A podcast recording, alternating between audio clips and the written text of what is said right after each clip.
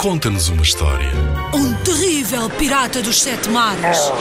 Monstros verdes e pegajosos. Skates, almôndegas saltitantes.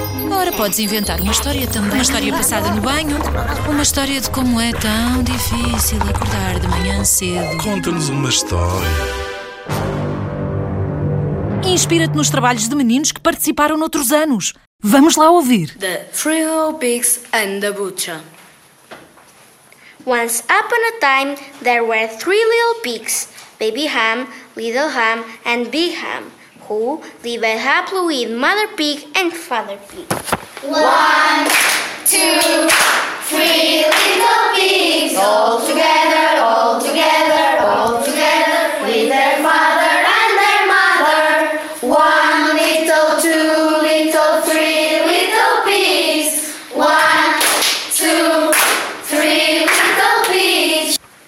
One day, Mother Pig tells them, Boys, Yes, mother. listen to me. Listen to what I have to say.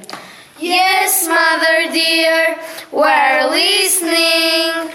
You know that your father and I love you very much. Now it is time for you to leave home and go out into the world alone. Leave home, leave home, go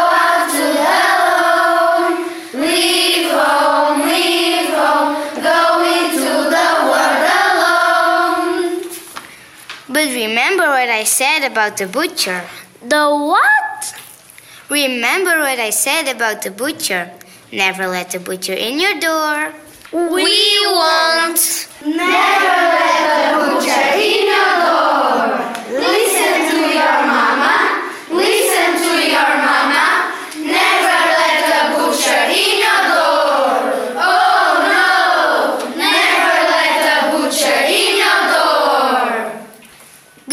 Goodbye, goodbye, my darling sons. Remember my words. Watch out for the butcher. Never let the butcher in your door.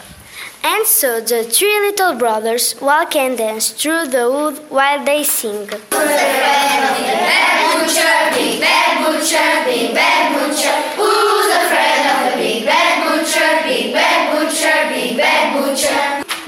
The butcher hides behind the trees and waits for them. He is tall and fat. He has got two big arms and two big hands. He carries a scary big silver knife on his hands. When he sees the three little pigs, he says, Ah, I'm for breakfast. Good. You are all mine. The three little pigs see a coconut tree in front of them, full of big round coconuts. Quick, up that tree! They immediately climb up the tree and feel safe. The butcher shakes the tree with his big hands and scares the three little pigs. They don't fall down the tree, but how the coconuts spread in the air and fall down on top of the big bad butcher. He is covered in coconuts and can't move.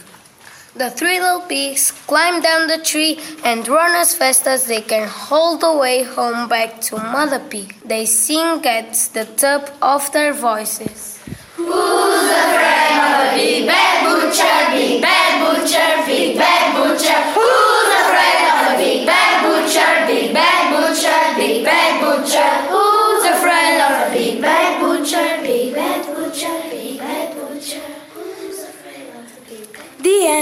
Em 2019, os meninos do terceiro e do quarto anos da Escola Básica número 1 de Oliveira do Castelo, Guimarães, ficaram no terceiro lugar do concurso Conta-nos uma História na categoria Áudio em Inglês The Three Little Pigs and the Butcher.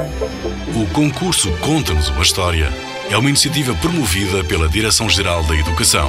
Concorre com a tua turma. Apoio Rádio Zigzag.